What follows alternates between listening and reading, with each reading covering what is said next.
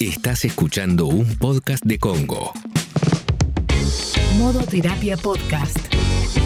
Hola, mi nombre es Sebastián Girona y esto es Modo Terapia Podcast.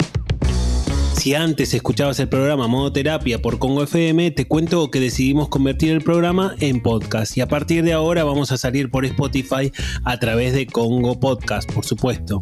Vas a poder encontrar capítulos nuevos los lunes, los miércoles y los viernes. Este último, el de los viernes, va a ser de consultorio. Así que si tenés alguna duda, algo que te esté pasando o algo que quieras que hablemos en el Modo Terapia, me podés mandar un mensaje a mi Instagram que es arroba Sebastián Girona.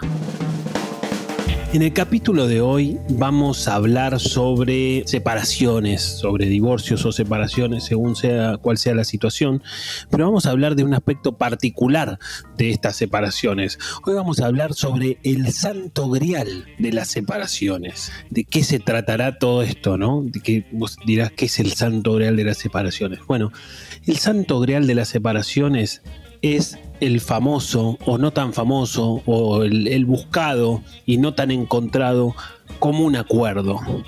Este es, se trata de cuando queremos terminar una relación y tratamos de buscar eso, tratamos de encontrar que los dos nos pongamos de acuerdo. ¿Por qué? Básicamente porque si nos ponemos de acuerdo se supone que va a ser menos doloroso, porque si nos ponemos de acuerdo el proceso va a ser un poquitito más liviano, va a ser más fácil de llevar y demás. Lo cierto es que por algo le pongo el santo grial de las separaciones a este tema porque el común acuerdo es muy difícil de encontrar es, habitualmente extremadamente difícil de encontrar. Por ahí vos estás escuchando este, este, este capítulo y decís, no, bueno, pero a mí me pasó y, otro está escuchando y, dice lo mismo y demás. En general no ocurre tanto, aunque pueda pasar, por supuesto, aunque a mucha gente le pueda ocurrir, no suele ser lo más normal. Sí, por supuesto, es muy buscado y hay un montón de motivos por los cuales es muy buscado, ¿no? Por lo que decíamos antes, básicamente.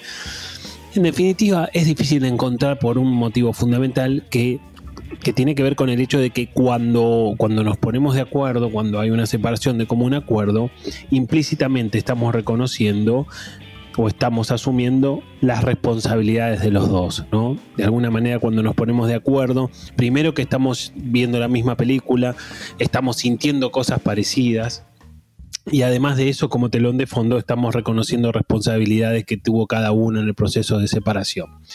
Demasiadas coincidencias, ¿no? Demasiados puntos en común o demasiadas cosas que tienen que ocurrir para que aparezca este común acuerdo que realmente es difícil de, de conseguir. Realmente es muy buscado, pero muy pocas veces encontrado.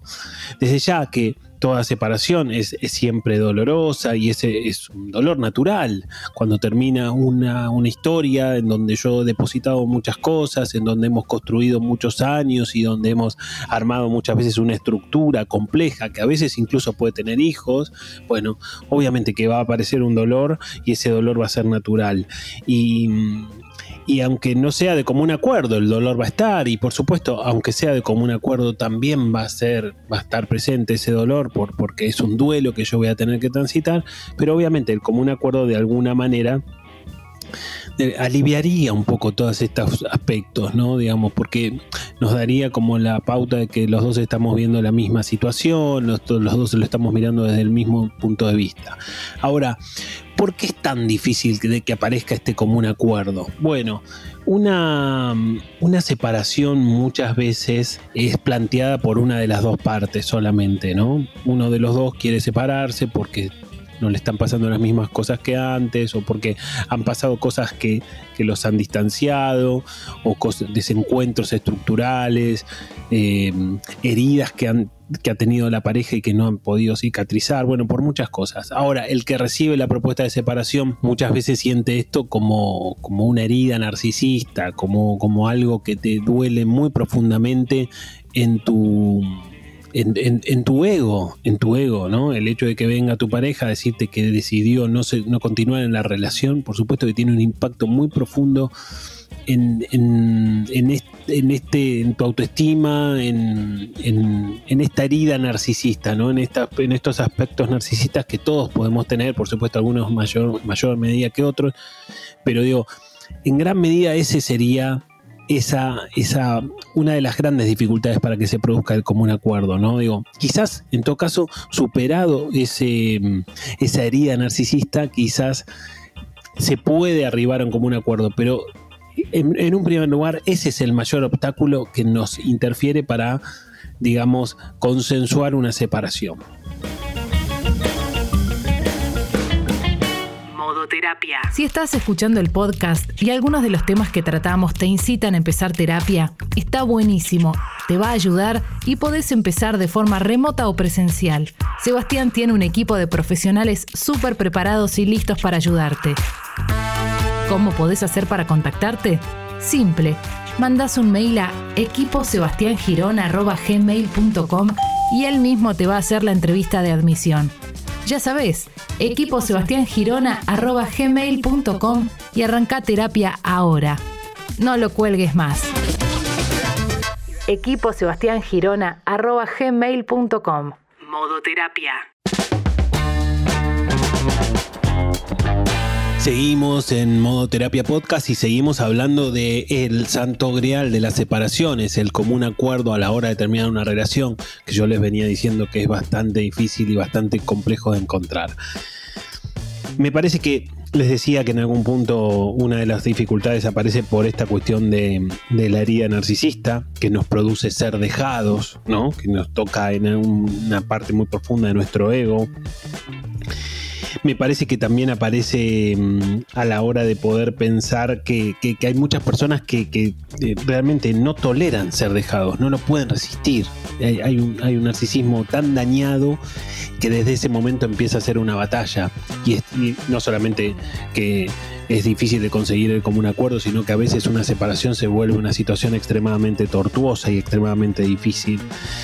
Yo creo que el común acuerdo cuando se puede encontrar el común acuerdo, hay un, convenio entre la pareja, que es el convenio o el acuerdo de respetar aquello que logramos hacer, el respeto por la relación, por la historia que supimos construir.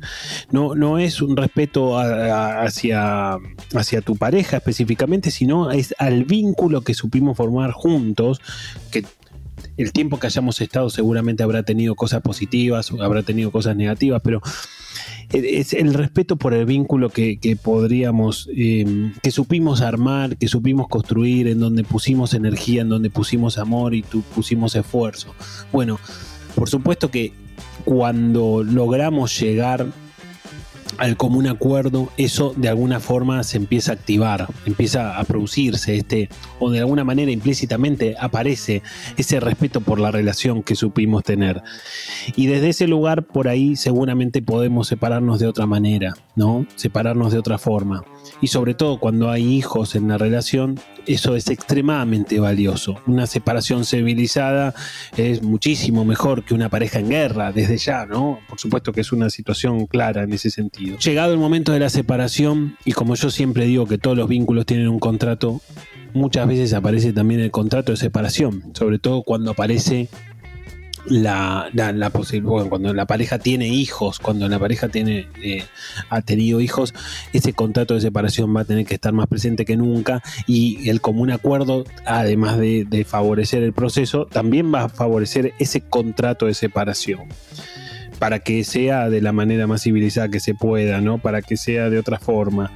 Me parece que esto es interesante buscar el común acuerdo sin tener eh, expectativas que sean desmedidas, porque como les decía antes, a veces en el común acuerdo también yo trato de lavar mis culpas, ¿no? Si, si yo voy a proponerle a mi pareja separarme y mi pareja está de acuerdo, bueno, yo me siento un poquito más aliviado, no soy el malo de la película, no soy la mala de la película, ¿no?